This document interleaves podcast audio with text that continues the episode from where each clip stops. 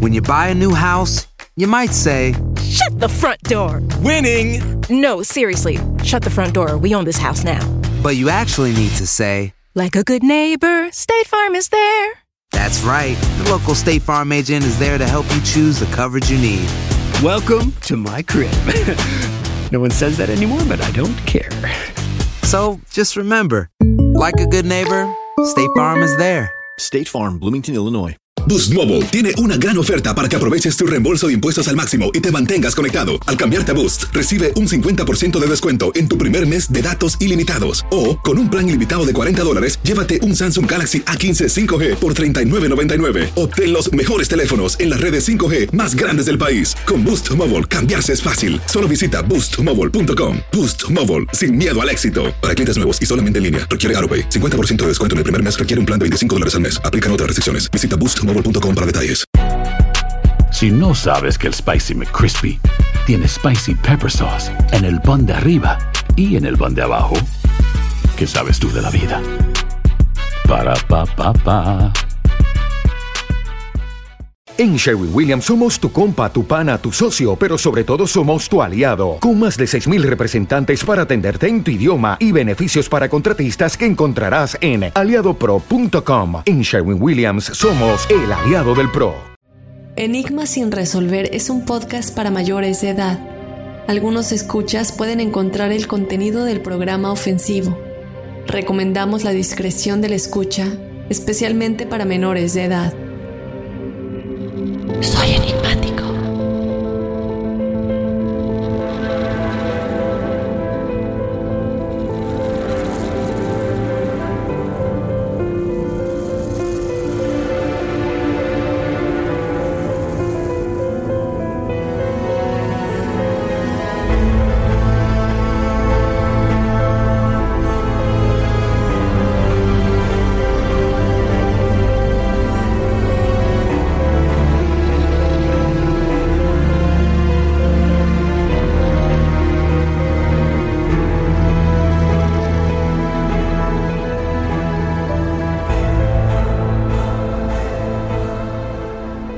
en enero del año 1692 cuando en la localidad de Salem, en Massachusetts, dieron inicio los juicios contra varias mujeres acusadas de ser brujas y tener pactos con el diablo. Todo comenzó cuando un grupo de adolescentes comenzaron a sufrir convulsiones incontrolables y espasmos que no cesaban. Estos episodios incluían la rebeldía que caracteriza a muchos niños y adolescentes cuando pasan por esa edad. Después de verse acorraladas por sus padres, médicos y sacerdotes para tratar de entender qué es lo que les sucedía, las pequeñas decidieron culpar a las mujeres más odiadas de la comunidad, lo que llevó a un proceso que acabaría con la vida de 20 mujeres. Hasta el día de hoy, después de cientos de años, el caso de las brujas de Salem sigue siendo conocido como uno de los peores entre aquellos que marcan un hito de intolerancia en la historia mundial. Acompáñame a analizar a detalle todo lo relacionado con el caso de las brujas de Salem. Yo te doy la bienvenida, enigmático, mi nombre es Dafne Wegebe y como siempre no puedo continuar sin antes recordarte que nos puedes seguir en las redes sociales, estamos en Instagram y en Facebook como Enigma sin resolver. Y bueno, obviamente si tienes alguna historia paranormal o sobrenatural también haznosla llegar para que seas parte del episodio de testimoniales que como lo disfruto, tengo que decir, estas semanas han sido maravillosas platicando con cada uno de los que han estado en el episodio de testimoniales. Como siempre digo, también disfruto de la parte en la que puedo yo leerlo de mi propia voz y contarle a todos ustedes lo que sucede con las historias que ustedes nos hacen llegar, pero tiene un sabor diferente, al menos para mí, platicarlo directamente con ustedes, conectarme, platicar con ustedes antes de grabar, eh, conocerlos un poquito. Entonces, esa parte es muy única y te invito desde luego a que nos contactes si tú tienes una historia paranormal o sobrenatural que me quieras contar a mí, al equipo de Enigmas y a todos los enigmáticos. Si este es el caso, escríbenos a enigmas.univision.net.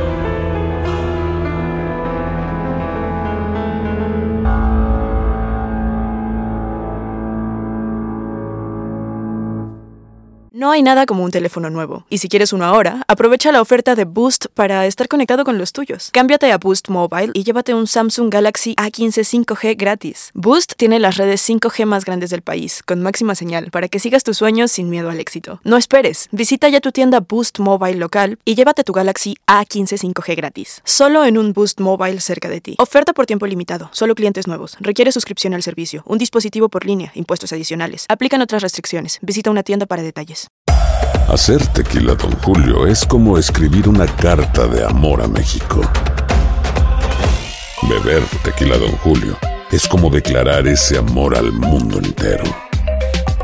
Don Julio es el tequila de lujo original, hecho con la misma pasión que recorre las raíces de nuestro país. Porque si no es por amor, ¿para qué? Consume responsablemente. Don Julio Tequila, 40% alcohol por volumen, 2020. Importado por Diageo Americas, New York, New York. Si no sabes que el Spicy McCrispy tiene Spicy Pepper Sauce en el pan de arriba y en el pan de abajo, ¿qué sabes tú de la vida? Para, pa, pa, pa.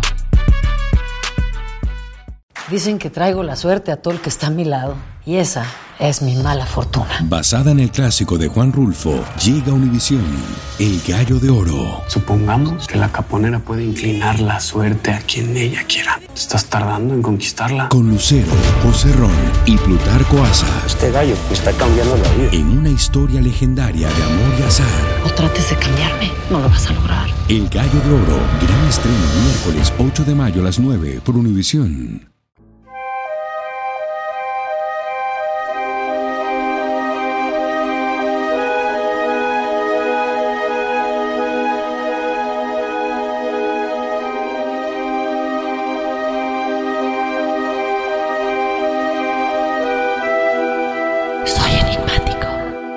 Muchas cosas están definitivamente involucradas en la historia y creo que saber la verdad de todo lo que sucedió con las, las brujas de Salem y los juicios de las brujas de Salem, por lo menos el 100% de esa verdad va a ser difícil. Hasta la fecha, sin embargo, cientos de historiadores se han dedicado a estudiar a fondo los sucesos y lo que llevó a los juicios de las llamadas brujas de Salem. Y no solamente a los juicios de las brujas de Salem, pero también a la detención de muchos otros individuos que, aunque no fueron ejecutados, estuvieron encarcelados por mucho tiempo y después fueron juzgados y exiliados de sus comunidades. Lo que sí se sabe, sin embargo, es que en definitiva este es uno de los casos en los que podemos ver que la política, la religión, los prejuicios, las oposiciones y potencialmente las drogas, ya vamos a comentar por qué las drogas tendrían algo que ver en esto, están involucrados y todos de alguna manera en conjunto es lo que llevaron a que el caso y los juicios de las brujas de Salem sucedieran en esta época a finales del siglo XVII. Y muchos de ustedes ahora pues se estarán preguntando lo que acabo de mencionar, ¿no? ¿Por qué, ¿Por qué las drogas? No, nunca he escuchado esa teoría, o tal vez algunos de ustedes sí lo han escuchado, pero seguramente la mayoría no. Y es que chicos, eh, viendo toda la información de este tema, nos encontramos con información muy interesante de cosas que han salido recientemente a la luz con respecto a lo que fueron los juicios de las brujas de Salem, obviamente por medio de historiadores, antropología y muchas cosas que se han sacado a la luz, pero esta es una de las teorías que está ganando más fuerza en los últimos tiempos y que ya lo vamos a comentar desde luego y ustedes seguramente ya se estarán imaginando de qué estoy hablando. Pero como siempre tratamos de ir poco a poco, vamos a hablar un poquito de la línea de tiempo, cómo suceden las cosas y más que nada el contexto. ¿Dónde está Salem? ¿Cómo se dividía Salem? Las personas que vivían en Salem. Entonces, bueno, vamos a comenzar, vamos a platicar acerca del contexto general de la historia de la comunidad de Salem y sus habitantes para posteriormente adentrarnos a la historia de las familias protagonistas. Desde luego, el padre y, la persona, una de las personas más involucradas en este caso, que es como un líder al que mucha gente de la comunidad volteaba a ver y posteriormente a las acusadas y obviamente a los juicios. Yo les hago saber que ya tengo mi cafecito en mano, entonces si ustedes quieren pasar un buen rato, creo que sí nos da tiempo de tomarnos un cafecito juntos o si prefieren ustedes unas palomitas o lo que sea que estén disfrutando desde donde me estén escuchando. Les comienzo a contar que esto sucedió en la época colonial de Massachusetts, esta época en la que creo que a muchos nos gustaría estar como una mosca en la pared viendo todo lo que sucedía. Tal vez no vivir, pero es tanto el interés que por lo menos a mí me despierta la historia y ver cómo era la vida en esos tiempos. Les quiero dar contexto del área de Salem para empezar, porque esta área a finales del siglo XVII no era únicamente Salem, sino que realmente había dos diferentes Salems ocupando la misma área. Había una Salem, que era la llamada aldea de Salem, y el pueblo de Salem, conocido como The Town of Salem, que era como ya, como más ciudad. Las dos estaban localizadas a lo largo de la costa norte de Massachusetts por encimita de Boston. Ahora, estas dos diferentes Salems comúnmente tenían conflictos a nivel local, ya sea por política o por religión, pero los comités y los diferentes grupos siempre tenían diferentes creencias y conflictos para llegar a una conclusión que de alguna manera fuera la que todos deberían practicar o seguir, porque aquí eran muy estrictos con todo esto, ¿no? Que cómo se debía uno de comportar en la comunidad, cuáles eran las cosas que uno debía de seguir. Obviamente también había el conflicto geográfico porque dices, bueno, ese Salem, porque hay dos, no, pues sí, mucha, mucho conflicto hubo en términos de fronteras y divisiones de tierra, pero realmente es que más que eso, era el nivel moral y las creencias religiosas de la mayoría las que eran el mayor conflicto, porque la mayoría de estas comunidades en ese tiempo eran muy fanáticos, lo que causaba muchísimo conflicto, ¿no? Porque pues todos debían seguir como la misma línea y quienes se salieran pues eran considerados monstruos, básicamente. Y no, cuando yo digo monstruo, no digo en sentido figurado, realmente te convertías en un tipo de demonio, al nivel que, como ya vemos, te pueden llegar a matar. Aquí es importante, creo, también mencionar enigmáticos que esto es debido a que los dos Salem fueron más que nada habitados por refugiados religiosos que dejaron Europa. Dejan Europa hacia lo que antes era la colonia inglesa norteamericana. Se cree que es porque tenían una interpretación diferente acerca de la interpretación que ellos le daban a lo que decía la Biblia. Y no solamente con la Biblia, ya lo vamos a ver más adelante con muchas otras cosas. Es algo que ellos realmente como que decidían, este es el mensaje por mi propia decisión. Y obviamente no era tan bueno, era algo muy estricto, muy extremo, muy fanático y me atrevería a decir que hasta malo, ¿no? Tratando de buscar el bien obviamente en sus cabezas, en el bien de, de lo que uno debe ser, pero llegando a un punto de maldad. Ahora, algunas de las personas de Salem eran calvinistas y puritanos que seguían en gran medida una interpretación extremadamente estricta, como les acabo de decir. Y para los que no sepan muy bien qué es un calvinista, pues básicamente el calvinismo hoy día es muy viejo, pero en ese tiempo no lo era tanto porque de hecho fue fundado en 1500. Ya estamos hablando de finales de los 1600 y está basado en la creencia o más bien pone el énfasis en la autoridad de la Biblia y Dios. Otra cosa que es importante mencionar aquí es que no perdonaban, no perdonaban nada que se saliera de esa línea. No había tolerancia, no había bondad, irónicamente, porque estamos hablando de gente que cree mucho en Dios, pero no perdonaban en lo más mínimo. Ahora, se esperaba que muchos de los miembros de la sociedad siguieran un código moral que a veces parecía imposible de seguir. Literalmente, hasta el cómo te ibas a dormir era juzgado. Debido a esto, todo lo que se creía que iba en contra de ese código que les comento se consideraba un pecado y merecía ser castigado. No había otra verdad que la que ellos ya habían estipulado y de alguna manera también creo que la población les dio ese poder y creo que tuvieron que haber tenido mucho apoyo por parte de personas que necesitaban tener a alguien o algo eh, que seguir para sentir que su vida tenía un significado más allá del poder que ellos no sentían que tenían como sentido de propósito en la vida e identidad, básicamente. Entonces, los miembros de la comunidad de Salem no solamente comienzan a volverse fanáticos de lo religioso, sino también comenzaron a hacer saber las formas muy específicas en lo que se veían cosas como lo paranormal, lo sobrenatural, el diablo, Dios, lo que según ellos hacía una persona influenciada por el diablo o una influenciada por Dios. Pero no solamente eso, también se basaban en características físicas para llegar a este tipo de conclusiones. O sea, juzgaban tu físico o ciertas características de las cuales ya vamos a platicar, que son como estas características que una bruja tiene. Si las tienes en tu cuerpo, eres bruja o brujo. Otra cosa que tenían es que si tú eras parte de esa comunidad y no creías en el diablo o en lo sobrenatural, estabas como que rechazando la naturaleza de Dios mismo. Y al hacerlo, estarías rechazando rechazando la naturaleza de Dios mismo. Pero no solamente eso, sino que también si tenías otros pasatiempos, además de ir a la iglesia o estar dedicado a este código moral que seguían en esta comunidad de Salem, si tenías algo que te gustaba hacer, o tenías una opinión diferente, era mal visto y juzgado y eras eh, el diablo o tenías pactos con él, ahí se empiezan a buscar como pequeñas oportunidades para que se puedan deshacer de ti prácticamente. Ya vemos el contexto, que es lo primero que les quería dar, que es que Dios y la religión en general son la parte más importante de la vida cotidiana de la gente de Salem. Sabemos que la política prerevolucionaria era un desastre en general, pues no le preocupaba la idea de la separación de la iglesia, el Estado y la política. Y realmente el no tener cosas definidas, no solamente por encima del libre albedrío, del cual hablamos mucho, pero la libertad sin afectar a otros, pues lleva obviamente a los trágicos eventos que se han visto a lo largo de la historia, como lo son los juicios de las brujas de Salem, evidentemente. La gente de la comunidad realmente era básicamente quienes decidían. Además, encima de todo esto, existía ese temor cada vez mayor de la presencia de algo más oscuro que el hombre. Y ya hablamos del diablo, evidentemente, pero cuando hablamos de algo aquí en el cuerpo humano, pues ¿qué es eso más oscuro que el hombre? Evidentemente, las brujas. Así es, esta creencia de que las brujas estaban entre ellos era todavía más. Ahora, en estos tiempos, una de las discusiones principales entre las dos Salems era el quién se convertiría o a quién se le iba a asignar más bien el puesto de primer ministro ordenado de la aldea de Salem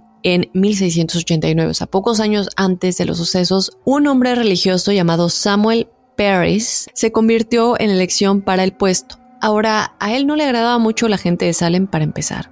Y mucho se ha dicho de que era una persona que era muy turbia, que hacía muchas cosas turbias con el dinero, corrupto básicamente. Se podría decir que lo mismo que se ve muchas veces en nuestra época, pero en otros tiempos. Cuando él es elegido, su esposa, bueno, toda su familia en general, pero vamos a, nombrarlos para que ustedes sepan quiénes son, que es básicamente la esposa Elizabeth, su hija Betty, su hijo Tomás. Eh, tenían otra hija igual llamada Susana, su sobrina Abigail, de la cual no sabemos muy bien, o bueno, no encontramos los padres, por qué la sobrina vivía con ellos, pero bueno, ella se muda con ellos igual. Y su esclava Tituba, presten mucha atención a este nombre, se mudaron de Boston para unirse a Sam y su nuevo trabajo en Salem de ministro. Por el contrato que tenía Sam, a su familia y a él se les concedió vivir en la casa del ministerio y ser dueños de la tierra a su alrededor también. Entonces, alrededor de 1692, la hija de Sam, Betty, y su sobrina Abigail comienzan como que a desaparecer. Se van por las tardes, desaparecen, regresan en la noche. Uno asumiría pues les gusta irse a jugar, ¿no? O hacer cosas que hasta el día de hoy no vamos a estar 100% seguros qué es lo que estas dos niñas se iban a hacer durante todo el tiempo que ellas se desaparecían durante el día los papás ya comenzaban a preocuparse y a preguntarse a dónde van. Se dice que la hija de Sam Harris, Betty, de 9 años, y su prima de 11 años, Abigail, se escapaban para intentar métodos de adivinación durante estos periodos con la esperanza de descubrir su futuro, con quién se iban a casar, este tipo de cosas que por los niños tienen curiosidad, bueno, no solamente los niños, ¿no? Pero estas niñas que quieren jugar y quieren saber un poquito más, querían saber si iban a ser ricas o si iban a conocer a un hombre rico, eh, pues simplemente cosas futuras que querían saber. La pregunta es si esto es real hoy día y si comenzaron como a tratar de aprender estos métodos de adivinación. Obviamente, y como ya se lo estarán imaginando, no es muy buena idea hacer todo esto cuando vives en una casa o cuando tu papá o tu tío, básicamente tu familia, bueno, la casa en la que vives es, tan estrictamente religiosa como lo era la de Sam Paris. Pero de pronto, no mucho tiempo después de que empezaron a incursionar en todo esto, las dos niñas comenzaron a manifestar una serie de extrañas acciones que se convertirían en motivo de preocupación dentro de la comunidad y obviamente comenzando por el ministro del pueblo Sam Paris, que es el papá y el tío de estas dos niñas. Entonces, como que esto no pudo haber pasado en peor casa, ¿qué sucedió? En febrero de 1692, ambas niñas, después de estar desapareciendo, regresando, desapareciendo, regresando, parecen estar luchando contra o padeciendo alguna extraña enfermedad. Se dijo que Betty estaba actuando de manera extraña al esconderse debajo de los muebles, se quejaba de fiebre, tenía convulsiones. Ella, eh, enigmáticos, ladraba como un perro literalmente. De pronto comenzaba a gritar de dolor, gritaba que le dolía, eh, no sé, el brazo, el estómago, la pierna.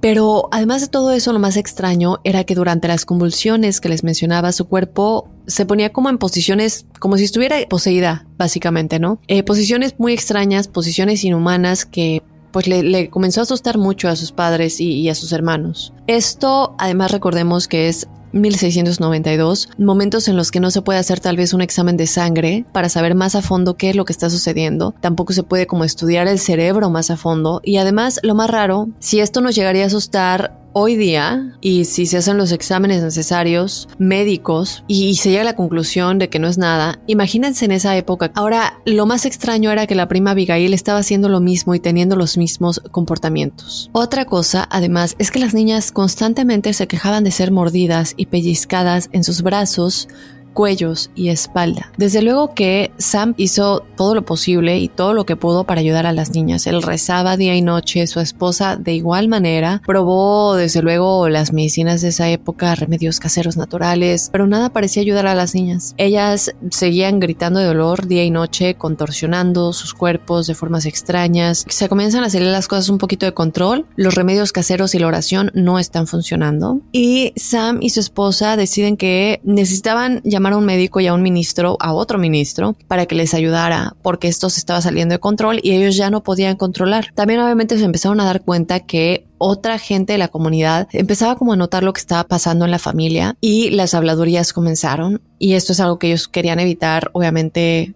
lo más que se pudiera. Entonces llaman al doctor del pueblo y a otro ministro para que les ayude a descifrar ¿Qué es lo que está sucediendo con las niñas? El ministro al que llamaron se llamaba John Hale y ellos tenían la responsabilidad de darles algún tipo de diagnóstico, ¿no? Sobre lo que estaba pasando con las niñas. Y obviamente la conclusión a la que llegan es que Abigail y Betty sufrían de brujería. Este diagnóstico no solo conmocionó a la comunidad de Salem, sino que también llevó a una de las casas de brujas más grandes de la historia. Después de que Betty y Abigail eh, fueron diagnosticadas con brujería, la gente de la comunidad comenzó a hablar. Entonces comenzaron a correr rumores y cualquier chisme que corre en un pueblo, ya sabemos cómo dice el dicho pueblo chico, infierno grande, estos rumores terminaron extendiéndose a toda la comunidad de las dos Salems. Y no solamente estamos hablando de padres, de esclavos, Estamos hablando de los niños de la comunidad también. Obviamente escuchan a sus padres hablar de todo esto. Después de esto, no sé si por predisposición o porque en realidad había algo más allá de todo esto,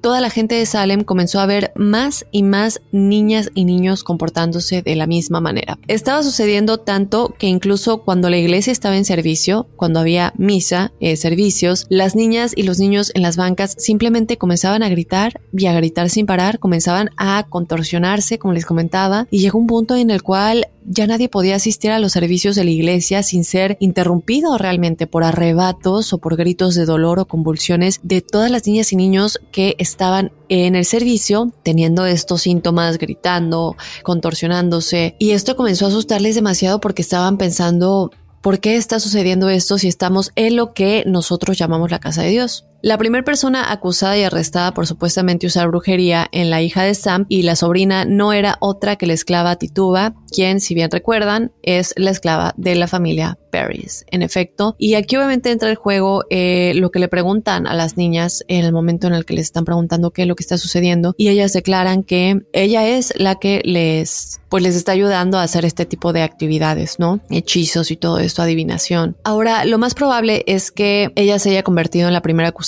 por sus diferencias raciales, siendo realistas. Una teoría que tenemos que mencionar. Obviamente hay algunos escritos, investigaciones y uno de ellos es uno que fue publicado por National Geographic, que dicen que sí existe realmente la posibilidad de que Tituba pues estuviera practicando vudú y que las niñas cuando se desaparecían iban a jugar con ella iban a ver sus rituales. Incluso se dice que en alguna ocasión se vio a las niñas bailando desnudas alrededor de Tituba mientras ella hacía un ritual de vudú. Hay más detrás de todo esto, porque obviamente esto también pudo haber salido a la luz. En todos estos rumores y realmente teléfono descompuesto, cuando a fuerza se quería juzgar a diferentes mujeres de la comunidad de hacer brujería. Porque puede ser que tal vez, si nos ponemos a pensar, ella era la esclava de la familia, ¿cierto? Y bien sabemos que en esos tiempos siempre los tenían vigilados o con alguna tarea. O sea, no es como que todo el tiempo y las horas durante el día que las niñas estaban jugando y se desaparecían, Tituba, la esclava de la familia, también estaba teniendo no sé, como el día libre para practicar brujería sin trabajo que hacer. Esto es como que lo que no me cuadra, porque las niñas se iban durante el día y Tituba en esas horas estaba trabajando. Recordemos de nuevo, es la esclava de la familia, siempre tienen trabajo, siempre tienen que estar con, con la, con sus empleadores. Eh, no quiero decir dueños, amos, eh, pero bueno, me entienden a lo, a lo que quiero decir. Entonces, eh, están ya sea trabajando en la cocina o trabajando en tareas del campo, trabajando, trabajando. Entonces, aquí lo único que no me cuadra y sí puede ser que haya habido algún tipo de, no sé, eh, tal vez adivinación involucrada o, cosas que digo hasta el día de hoy gente que lee las cartas practica, pero en ese tiempo si tú hacías algo así era como lo peor. Entonces se cree que muchos miembros de la iglesia simplemente agrandaron estos rumores y comenzaron a decir que sí, yo vi a Tituba hacer algo de magia una vez o yo vi comportamientos extraños alguna vez y la gente de la comunidad como que comienza a buscarle, a buscarle y digo, si cualquier cosita que hubieran visto alguna vez se hace más grande, se la digo al hijo de vecino y el hijo de vecino vecino se lo dice a la de la tienda y la de la tienda se lo dice y así de persona a persona se comienza a crear, como les dije, un teléfono descompuesto, las acusaciones crecen, los rumores crecen y la versión de los hechos también puede ser transformada de una manera extraorbitante. La injusticia que enfrentó Tituba y lo que serviría como el comienzo de los juicios de las brujas de Salem fue solo la punta del iceberg, chicos. Poco después de que Betty y Abigail habían sido diagnosticadas con brujería, una niña de 12 años llamada Anne y una niña de 17 bueno, adolescente de 17 años llamada Elizabeth, también estaban experimentando los mismos síntomas que Abigail y Betty. Ambas también fueron diagnosticadas con brujería. Ahora, cabe recalcar que también estamos hablando de una enfermedad, ¿verdad? Es decir, si algo raro en la salud de estas niñas salía a la luz, no sé, que me duele la cabeza o que hoy estoy de mal humor y le quiero contestar mal a mis papás, ya se empezaba a llegar a la conclusión de que estaba relacionado con la brujería la gente sin tener realmente mucho conocimiento u otros recursos a los cuales voltear como la medicina o la psicología, pues simplemente se iban por lo que conocían que era la brujería. Además que muchos piensan que esto ayudó a que se pudieran deshacer, como les decía, de personas a las que no aceptaban en la comunidad, ya sea por racismo o por diferentes ideas de religión o política o simplemente porque así lo querían. Ahora, el hecho de que tenemos a otras dos niñas supuestamente sufriendo de dolores o ataques de histeria, pues fácilmente significó que ese mismo año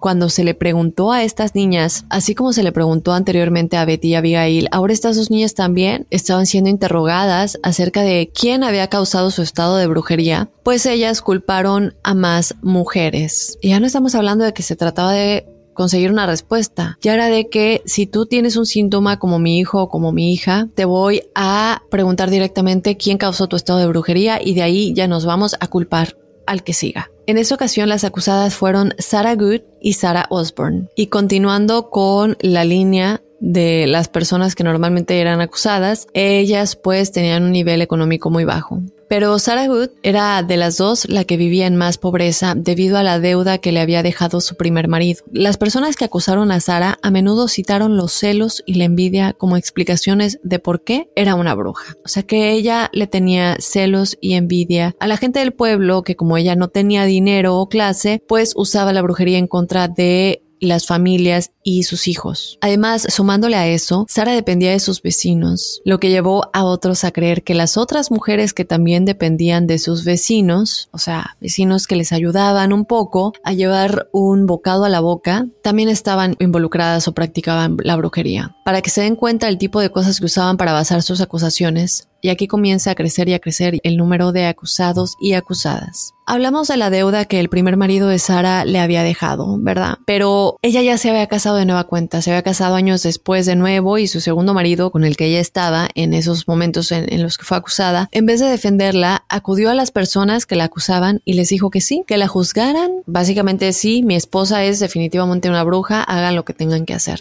en vez de defenderla. Y, y también vamos a hablar en un momento de un caso en el que el esposo sí defiende ¿no? Y bueno, ¿cuáles son las consecuencias? Entonces puede haber sido que esta persona, con tal de salirse del soy su esposo, también a mí me van a acusar, digo, se están acusando a los vecinos porque también dependen de la comunidad un poco eh, económicamente y ¿qué me van a hacer a mí que soy el esposo? Entonces, lo primero que él hace enseguidita es irse a estos líderes y decirles que, eh, que sí, que, que, él, que él sabe y que siente que su esposa está involucrada en esto. Algo que también eh, es importante mencionar en el caso de, de, Sarah Good es que la gente de la comunidad la acusaba principalmente porque a menudo desafiaba los valores puritanos y la habían acusado de haber poseído a dos mujeres. Los aldeanos estaban haciendo afirmaciones horrorosas, sin pruebas, Entonces, esto por el lado de Sarah Good. ¿Qué pasa con la otra Sarah, con Sarah Osborne? Bueno, Sarah Osborne había estado en un escándalo anteriormente dentro de la comunidad porque había tenido relaciones sexuales antes de casarse. Pero también otra cosa es que rara vez asistía a la iglesia, lo que llevó a la comunidad de Salem a creer que había una falta de Dios en su vida y que tenía un pacto con el diablo debido a esto. El rumor de que ella había estado teniendo relaciones sexuales fuera del matrimonio se convirtió tan grande porque corrió por todo el pueblo y comenzaron a llamarla de las mil maneras más denigrantes que se le puede llamar a una mujer. Pero sobre todo, Sara también estaba en una disputa legal con una de las familias de mayor estatus social en la comunidad. Así es. Y aquí este factor es súper importante porque se cree que las acusaciones contra Sara son probablemente producto de poderosas sugerencias de esta familia que la quería manchar y que no, que, no querían que ella realmente fuera parte de esta comunidad. Estas mujeres, que son las primeras acusadas, Tituba, la esclava de la familia Paris, y Sarah Good y Sarah Osborne, las primeras acusadas de practicar brujería en las niñas de las familias de la comunidad, también tenían algo en común, pues ninguna de las tres eran religiosas como el resto, no tenían este estilo de vida puritano, no seguían el código moral que les dije en un principio se tenía que seguir de una manera muy estricta, y pues evidentemente se les considera marginadas sociales y también, como dijimos, tenían un nivel social y económico inferior al resto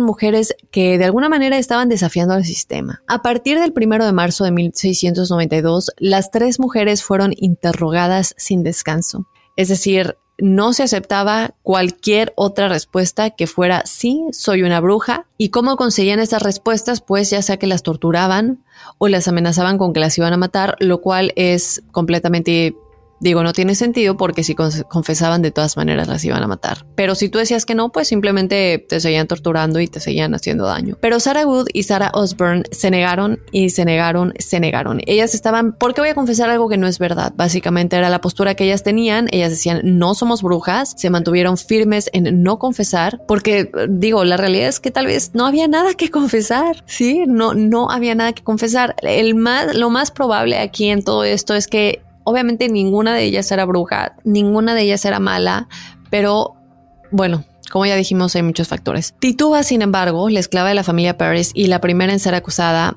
ella sí admite ser la sirvienta del diablo. When something happens to your car, you might say,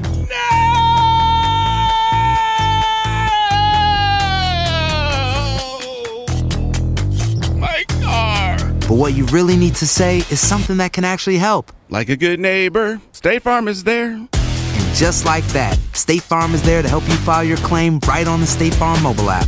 So just remember, like a good neighbor, State Farm is there. State Farm, Bloomington, Illinois. Aloha mamá. Sorry por responder hasta ahora. Estuve toda la tarde con mi unidad arreglando un helicóptero Black Hawk. Hawái es increíble. Luego te cuento más. Te quiero. Be All You Can Be, visitando goarmy.com diagonal español. Ahorra más en JCPenney, más tu oportunidad de conocer a Shaquille O'Neal. Este sábado 4 de mayo todos ganan durante la entrega de cupones de 10, 50 o hasta 100 dólares, solo en la tienda mientras duren. De 11 a.m. a 1 p.m., los miembros de JCPenney Rewards tendrán una oportunidad exclusiva de encestar para conocer a Shaq. Habla con un asociado en la tienda o visita jcp.com y conoce más sobre la jugada. JCPenney, vale la pena. Cupón válido el 4 de mayo en selección de estilos. Entrega de cupones solo en la tienda para mayores de 18 años. Dicen que traigo la suerte a todo el que está a mi lado. Y esa es mi mala fortuna. Basada en el clásico de Juan Rulfo, llega Univisión, El Gallo de Oro. Supongamos que la caponera puede inclinar la suerte a quien ella quiera. Estás tardando en conquistarla. Con Lucero, José Ron y Plutarco Asa. Este gallo está cambiando la vida. En una historia legendaria de amor y azar. No trates de cambiarme, no lo vas a lograr. El Gallo de Oro, gran estreno miércoles 8 de mayo a las 9 por Univisión. En efecto, está acusando también a las otras dos. Se cree que Tituba pensó que solo así se podría librar y acusando a las otras dos que no querían confesar para ella está como ayudando, ¿no? A que también las agarren. Yo estoy confesando, estoy diciendo la verdad y aparte te estoy agregando otra cosa que me puede como dar puntos. Ella dijo que un hombre alto, vestido, todo de negro, se les acercó a las tres y les exige que firmen un gran libro, que es como un libro, no sé, imagino que un contrato con el diablo o lo que fuera. Ahora, cuando Sarah Good tuvo la oportunidad de defenderse frente a los 12 miembros del jurado en el centro de reuniones del pueblo de Salem, ella argumentó su inocencia diciendo que las verdaderas brujas eran Tituba y Sarah Osborne. Ella ahora está tomando o siguiendo la táctica de Tituba en culpar a las otras dos. Pero a diferencia de Tituba, ella seguía declarando que era inocente. Y ella dice que ella no es bruja, que las otras dos son las brujas, que ella lo ha visto, que le consta. Eh, y pues que es inocente. Sin embargo, y lamentablemente, Sarah Good fue declarada culpable de brujería y condenada a muerte. Y el 29 de julio de 1692, Sarah Good fue ahorcada junto con otras cuatro mujeres a quienes también se les había condenado por brujería. Cada vez más mujeres y también niños, también niños, fueron interrogados. Y más tarde, ese mismo mes, otras cuatro personas fueron acusadas de brujería. Martha Curry y Dorothy Good, que era la hija, escuchen bien, la hija de cuatro años de edad, cuatro añitos. Una niña de cuatro años está siendo culpada, acusada de brujería por ser la hija, bueno, Dorothy Good es la hija de Sarah Good, que acaba de ser ejecutada.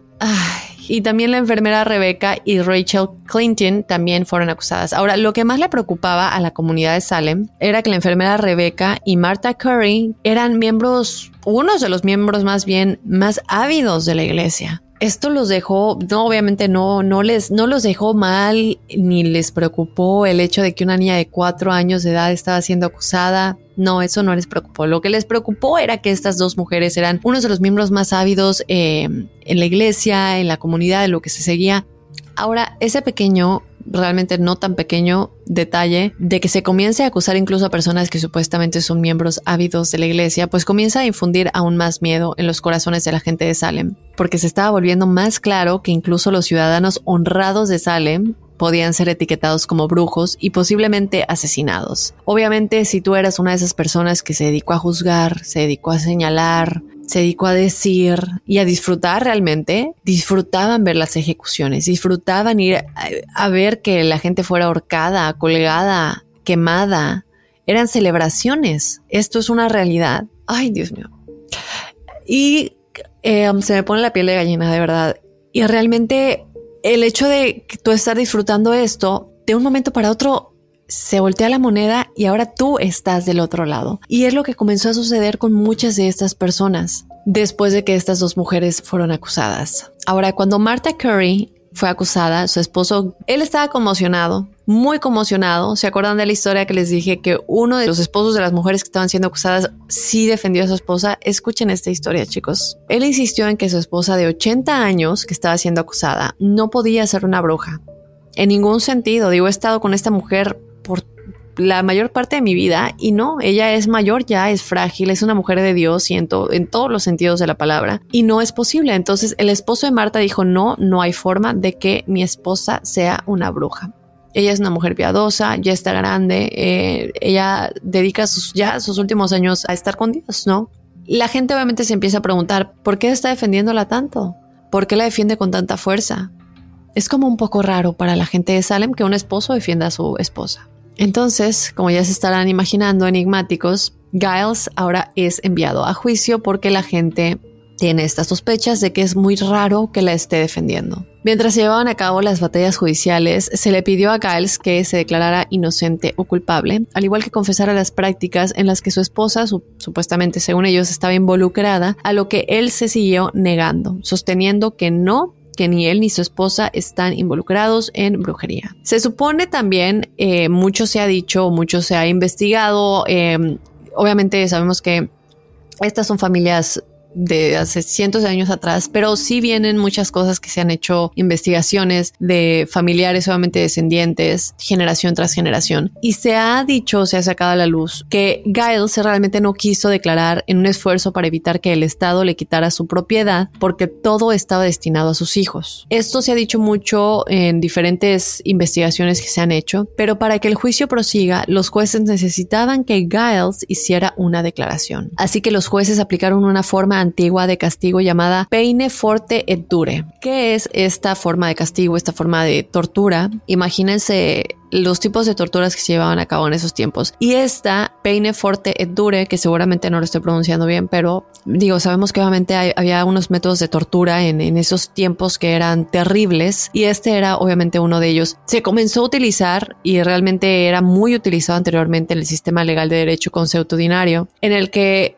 el acusado se negaba a confesar, entonces el, eh, el acusado sería sometido a estar bajo piedras cada vez más pesadas colocadas sobre su pecho hasta que hiciera una declaración de culpabilidad de él y de su esposa, evidentemente, o se muriera. Claro que como dije anteriormente, esto es completamente ilógico porque aún así accediera a declarar y decir que él y su esposa sí estaban eh, involucrados en brujería, de cualquier manera iban a ser ejecutados. Así que le están colocando piedra tras piedra tras piedra a Giles y él sigue decidido a proteger la herencia de su familia para sus hijos y pues no dijo absolutamente nada. Además de que se pensaba, si me estás torturando, me estás haciendo daño, yo que soy un brujo o una bruja, si no digo nada y no logro salirme de la presión de la piedra o no logro romperlas, escapar básicamente de, de alguna forma mágica, pues se van a dar cuenta que no soy un brujo o que no sé de los hechizos que mi esposa supuestamente hace. Así que él permaneció bajo la presión de las rocas durante dos días enteros antes de que dejara de respirar y muriera. Y ustedes en este punto enigmáticos probablemente ya se están preguntando acerca de lo que mencionamos hace un momento de cómo qué tipo de pruebas se fabricaban para comprobar que alguien es brujo o bruja y poder acusarlos. Una de las pruebas en los juicios incluía una demostración en torno a algo llamado pastel de brujas. Este pastel de brujas constaba de tan solo dos ingredientes que eran harina de centeno y la orina de la bruja o brujo siendo acusado, la bruja en cuestión, y una vez que el pastel estaba horneado, se le daba de comer a un perro. Si el perro se comía el pastel, y comenzaba a imitar las acciones convulsivas y raras de las niñas, entonces la persona en cuestión era en efecto, un brujo o una bruja. Ahora, evidentemente, la mayoría de las veces no pasaba nada una vez que el perro se comía el pastel. Esto no importaba porque ellos estaban decididos a acusar de una u otra manera a estas personas de practicar brujería. Otra evidencia que probaría que alguien era una bruja incluía las confesiones del acusado, porque a veces simplemente confesaban pensando que, como les dije, lo que hizo Titú en un principio, esto les ayudaría a salir sanos y salvos o lo salvaría de ser asesinados, ya sea quemados en la hoguera o también ahorcados siendo colgados. En alguna ocasión, después de que algunos de ellos confesaran, muchas veces señalaban, como les dije, a otros en la comunidad acusándolos también de practicar brujería para poder salvarse, pensando que el hacer esto los salvaría aún más. Ahora bien, otra cosa era que si iban a casa de alguien y encontraban libros de horóscopos o libros de quiromancia, o hierbas naturales. Bueno, yo ya estaría, imagínense, si hasta tenemos un episodio de quiromancia. Eh, se creía que si tenías cualquiera de estas cosas, pues tú eras un brujo o una bruja y estabas obviamente utilizándolo para hacerle daño al resto de la comunidad. Y como les dije en un principio, también había características físicas. Y esto era específicamente el tener un lunar en algún lugar del cuerpo que se consideraba evidencia de ser bruja, sobre todo si era un lunar. ¿De dónde sacaron esto o de dónde decidieron que esto era así? Nunca lo sabremos. Yo tengo un lunar en mejilla, es uno que tengo en la mejilla izquierda y es lo que les comentaba. Bueno, eso sería para ellos ya. Yo estaría hace mucho tiempo hace mucho tiempo siendo juzgada si hubiera estado en esos tiempos en, en, la comunidad de Salem. Pero sinceramente, como les dije hace un momento, parece que realmente necesitaban más pasatiempos, honestamente, que no tenían nada que hacer con su tiempo más que ir a juzgar a 13 mujeres y 5 hombres, los cuales finalmente serían declarados culpables de incursionar en la brujería y tratar de practicar esto con los niños y niñas de la comunidad. Todos ellos luego fueron condenados a muerte y colgados o quemados en la hoguera frente a la multitud, quienes felices y enojados al mismo tiempo les gritaban y les tiraban cosas. Pronto, las cárceles se llenaron con más de 115 mujeres y hombres de los pueblos que rodean a Salem por supuestamente practicar la brujería. A los que fueron asesinados se les negó el entierro adecuado debido a su supuesta aversión a los caminos de Dios que según ellos tenían. Entonces, mirando hacia atrás, digo, es evidente que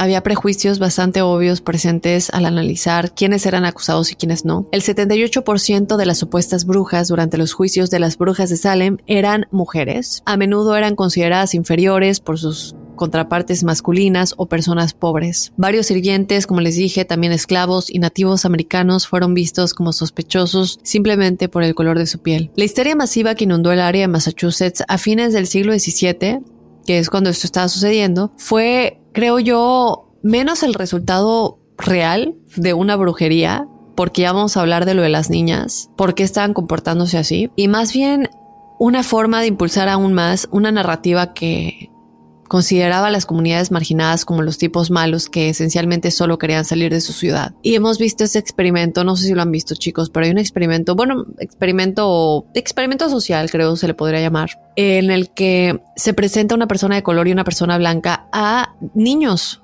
únicamente a niños. Y se le pregunta al niño, ¿quién crees que es malo? Así solamente de ver, de ver a estos dos muñecos juntos. ¿Quién te inspira una sensación de miedo que te pueda hacer daño? Y señalan a la persona de color únicamente con ver a dos muñecos.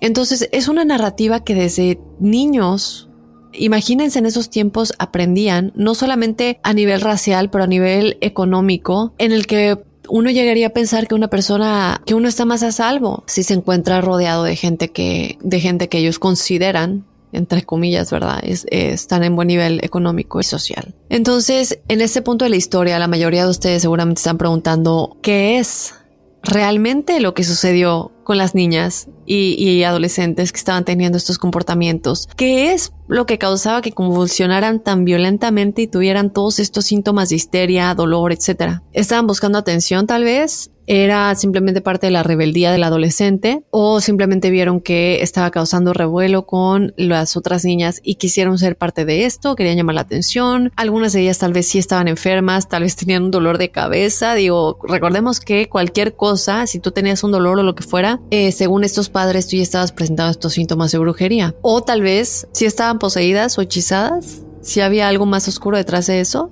¿Qué fue lo que sucedió? Bueno, en un principio les dije que muchos historiadores han seguido investigando todos estos sucesos durante años, ¿no? Realmente siglos. Y de hecho recientemente se descubrió algo bastante interesante, ya que la gente de Salem cultivaba con frecuencia centeno y trigo como sus cultivos principales. Se cree que alrededor de finales del siglo XVII había un hongo presente en los campos. Entonces, este hongo es un hongo que se sabe que crece en el centeno y cuando se consume causa ergotismo en humanos y en animales y en otros organismos. ¿Qué es el ergotismo? Para explicar un poquito. El ergotismo gangrenoso en ese tiempo lo producía el consumo prolongado de pan de centeno contaminado por este hongo, que es llamado el hongo cornezuelo. Ahora, los síntomas incluyen espasmos musculares, fiebre, alucinaciones y las víctimas pueden parecer aturdidas, incapaces de hablar, pueden volverse maníacas o tener otras formas de parálisis o temblores. Algunos de ellos pueden sufrir alucinaciones u otras percepciones distorsionadas. Y como vemos, estos son los síntomas que estaban presentando estas niñas. Otra cosa por la que los historiadores han llegado a esta conclusión es que este cornezuelo de centeno contiene ácido lisérgico que se utiliza en el LSD. Entonces, obviamente, aquí muchos creen que cuando las niñas desaparecían, iban a jugar en los campos durante el día, pues consumían esto y esto causaba estos comportamientos. Hemos hablado que obviamente no tenían los recursos en esa época, eh, estudios de sangre, no podían hacer estudios del cerebro, muchas cosas que podrían haber ayudado, ¿verdad? Esta falta de conocimiento, de saber realmente qué es lo que estaba sucediendo. Por otro lado, otros creen que tal vez muchas de esas supuestas convulsiones y comportamientos raros posiblemente fueron inventados después de los reportes de los primeros casos como una excusa para deshacerse de algunas personas que no seguían ese código moral del cual hablábamos en un principio. El último juicio se celebró en mayo de 1693. La respuesta pública a los hechos continúa hasta el día de hoy y seguro así será a lo largo de los años. En las décadas posteriores a los juicios, los sobrevivientes, familiares y partidarios buscaron establecer la inocencia de las personas condenadas y poder obtener una indemnización por las atroces ejecuciones de las brujas de Salem. Los descendientes, como les decía, de los acusados y acusadas, condenados injustamente, han tratado de honrar sus recuerdos de los eventos de Salem. Por ejemplo, en 1992 se conmemoraron los juicios y en noviembre del 2001 la legislatura de Massachusetts aprobó una ley que exonera a todos aquellos que fueron condenados y los declaró inocentes. Los juicios de las brujas de Salem han pasado a la historia como esta historia, valga la redundancia, de terror sobre la brujería a finales del siglo XVII. Pero más que eso, los juicios de las brujas de Salem sirvieron como una ejecución realmente de individuos como tú y como yo, como lo dije hace un momento, que fueron condenados y juzgados por personas que se creían pues con el derecho de dictar quién era merecedor de un infortunio como ese, porque no tenía ninguna evidencia real. Creo también que es imperativo que miremos hacia atrás en eventos como este de las brujas de Salem y lo veamos por lo que realmente fueron. ¿Ustedes qué opinan, chicos? Déjenme saber qué opinan. Como siempre, quiero saber sus opiniones. Quiero saber si ustedes. Vi Yo me muero por ir a Salem. No he tenido la oportunidad de ir, pero me muero por ir a Salem. Quiero ir a la casa. Quiero ir al museo. Explorar todo esto. Yo les dije en un principio, me parece una de las cosas más fascinantes. Y sin duda alguna, espero que cuando pase todo esto ya podamos viajar más libremente. Eh, pueda yo tener la oportunidad de ir. He visto algunos. Eh, pues comentarios de gente que ha acudido al museo, que ha acudido a la casa del ministro. Y algunos comentarios son buenos, algunos comentarios no son tan buenos, pero no me importa, dicen que el tour es muy malo, otros dicen que se nota que las cosas no son originales, pero digo, es lo más cercano que uno puede estar a esto. Entonces, sin duda alguna, si llego a ir, o si ustedes ya fueron que me manden sus fotos, me encantaría verlas. Y si yo llego a ir y se permiten las fotos, no estoy segura, pues las estaré compartiendo con todos ustedes. Escríbanme, por favor, escríbanos al equipo de Enigmas, a enigmas.univision.net. Nos encantaría saber qué es lo que opinan, nos encantaría saber sus historias paranormales o sobrenaturales. Si quieren ser parte del episodio de testimoniales, pues ya saben, únicamente tienen que escribirnos a enigmas enigmas.univision.net y obviamente que nos sigan en las redes sociales para que estemos en contacto semana con semana, vean qué es lo que estamos publicando de los episodios semanales y también de los testimoniales. Síganos en Instagram y en Facebook como Enigmas sin resolver. Yo soy Dafne Ugebe y nos escuchamos la próxima semana. Soy enigmático.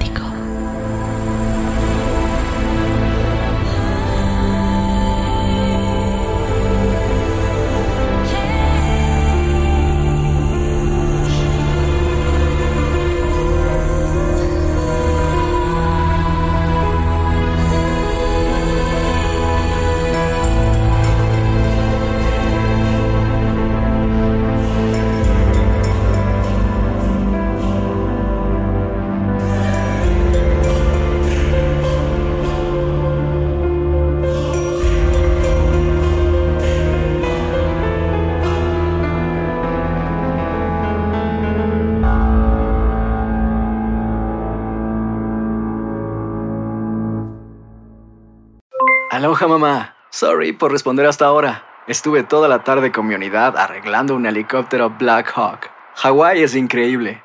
Luego te cuento más. Te quiero. Be All You Can Be, visitando goarmy.com diagonal español.